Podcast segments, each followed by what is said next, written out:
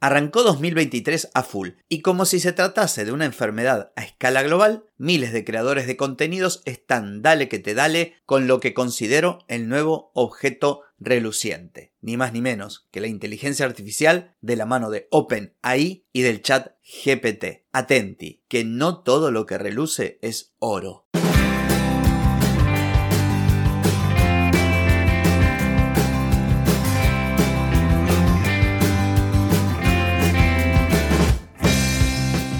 Bienvenida y bienvenido a Marketing para Gente como Uno.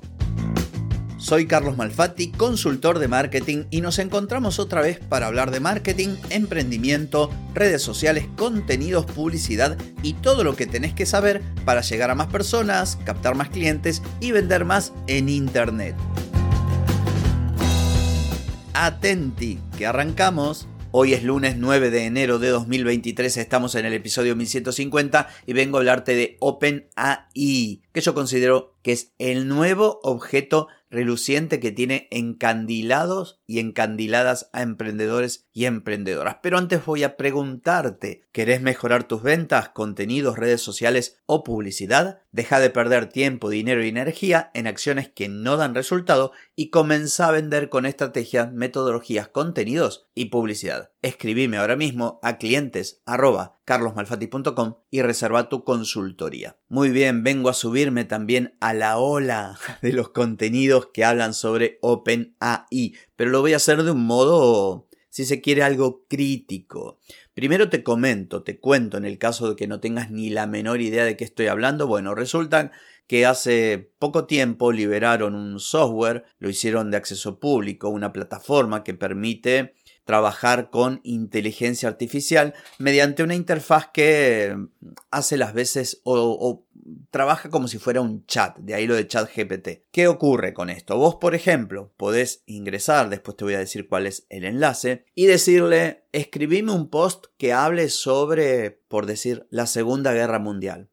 Le puedes decir, dame cinco títulos para un curso de marketing. Eh, decime el contenido para el primer, la primera clase del curso de marketing. Dame un plan de ejercicios de cardio para hacer durante este mes. O también podés pedirle, dame una lista de las mejores canciones del 2022. O sea, es como decirlo de manera que, que sea fácil y no te pierdas. Es como que en vez de buscar en Google, le hablases y no solamente te devuelve la información, sino que la crea, sino que te lo escribe en el momento y en segundos. Es una locura. Está todo el mundo fascinado con esto y la verdad que hay razones para que pase. Eh, a todos nos asombra, yo el primero.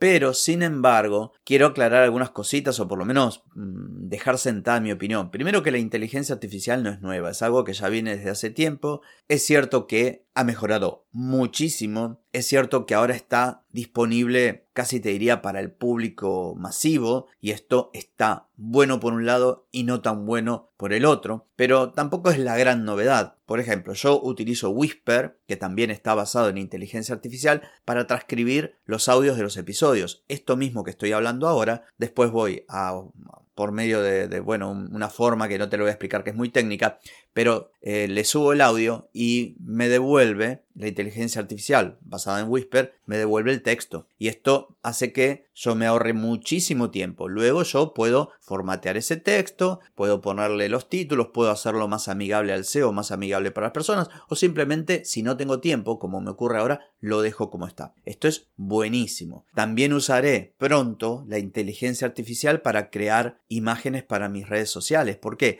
Porque están buenas, porque son imágenes que las genera la inteligencia artificial, no tenés derecho a autor y además terminan siendo originales. Pues vos le decís, quiero una imagen con fondo rojo en la que un elefante con un bonete amarillo esté tocando la trompeta, por decir. Y la inteligencia artificial te genera esa imagen. Los hay mejores, los hay peores. Pero lo bueno es que vos podés generar un contenido que realmente es único. Entonces, desde este punto de vista, está bueno lo de la inteligencia artificial porque nos va a ayudar. Más allá del miedo que se genera, que nos va a robar el trabajo y no sé qué, obvio, muchos trabajos van a desaparecer, pero otros se van a potenciar.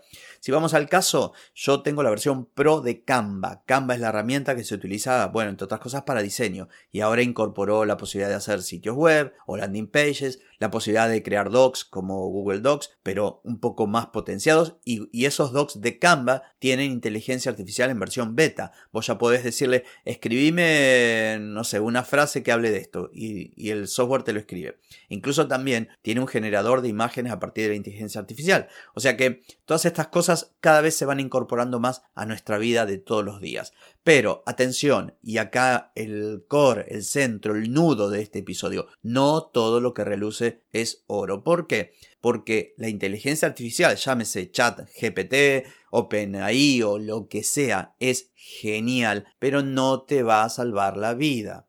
Si vos crees que porque ahora hay un software de inteligencia artificial y vos no tenés blog, pero ahora gracias a esto vas a tener un blog y te vas a posicionar primero y te vas a llenar de oro, bueno, desde ya te digo que te vayas sacando estas ideas estúpidas de la cabeza porque no funciona así. ¿Que te puede ayudar? Sí. ¿Que te vas a ahorrar un montonazo de tiempo? Sí. ¿Que vas a poder, poder generar un montonazo de ideas donde antes lo único que tenías delante de tus ojos era una hoja en blanco? Absolutamente. Y esta es la parte potente. Pero, digamos, esta inteligencia artificial no va a suplir tu falta de conocimiento, ni tu falta de experiencia, ni tu falta de talento, ni tu falta de información, ni la capacitación que no tenés. Entonces, atención con esto, porque resulta que hay un montón de vendehumos que ya hicieron decenas de videos en YouTube y otras plataformas diciéndote, ganá dinero con la inteligencia artificial y hace esto y ahora vas a poder, bla, bla, bla, bla. Y la verdad que no es así. Entonces, ¿cuándo te recomiendo una herramienta como esta así de inteligencia artificial? Bueno, la recomiendo para generar ideas, para complementar tus conocimientos, para enriquecer tus contenidos, para acelerar tus procesos. Por ejemplo, yo la voy a utilizar para el podcast. Iré a la inteligencia artificial y le diré, dame 10 puntos eh, sobre, no sé, ponele publicidad en Google. Estoy diciendo algo rápido. La inteligencia artificial me va a devolver un resultado, pero como yo sé de lo que hablo, yo sé de marketing y hago un podcast de marketing, voy a poder evaluar si lo que me está diciendo es correcto o no, si me sirve o no, y tomaré lo que sí y dejaré lo que no. Ahora, cuando alguien no sabe, le va a preguntar cualquier verdura, la inteligencia artificial le va a responder cualquier verdura y el tipo va a publicar eso. Y lo más grave es que no solamente él lo va a publicar, sino que todo el mundo va a publicar lo mismo. Y en dos o tres meses vamos a encontrar que hay contenido duplicado a patadas porque todos usaron la misma herramienta, le preguntaron lo mismo y la herramienta le devolvió lo mismo. Es como las plantillas de Canva. Canva está genial, tiene un montón de plantillas que te ayudan a acelerar tu proceso de creación de contenido, pero resulta que todo el mundo usa la misma, con los mismos colores, las mismas tipografías, las mismas animaciones, y resulta que vos entras a internet, a Instagram por decir, y todos los perfiles se ven iguales. ¿Por qué? Y porque los cráneos que utilizan Canva quieren, quieren trabajar poco y obtener resultados. Y si a esto le sumas que detrás de eso no hay estrategia, no hay conocimientos de marketing, no hay objetivos, nada, no hay nada, simplemente hay un diseño ahí puesto porque algo hay que poner, y bueno, ahí te das cuenta que por más buena que sea la herramienta, si no se utiliza bien, no sirve para nada. Esto es como cuando ponen un chatbot y lo usan mal o cuando agregan el WhatsApp a la página y después atienden mal a la gente. Eh, no sirve. La herramienta está buena, el uso que se le da está mal. Entonces, y como conclusión, lo de la inteligencia artificial es potentísimo para generar contenido, por ejemplo, en audio, en video, en texto, en imágenes, y apenas está comenzando. Pero una herramienta, como te decía, por más buena que sea, nunca va a reemplazar todo lo que vos necesitas saber, conocimientos, experiencia, rodaje, eh, estrategia, tu propia inteligencia para usar sabiamente esa herramienta que realmente te dé buenos resultados. Porque de por sí la herramienta ni te va a llenar los bolsillos ni va a hacer que tu negocio sea un negocio exitoso cuando el mismo adolece de un montón de otras cosas. Así que atenti. En fin, esto ha sido todo por hoy, no por mañana. Mañana nos volvemos a encontrar. Chau, chau.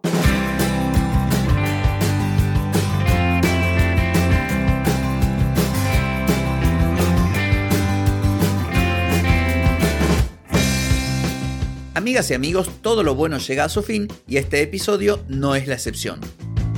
Si te gustó, déjame 5 estrellitas en Spotify. ¿Querés vender más? Reserva hoy mismo tu consultoría por videollamada. Deja de perder tiempo y dinero y comenzá a vender con estrategias, metodologías, contenidos y publicidad. Escribime ahora mismo a clientes y reserva tu lugar.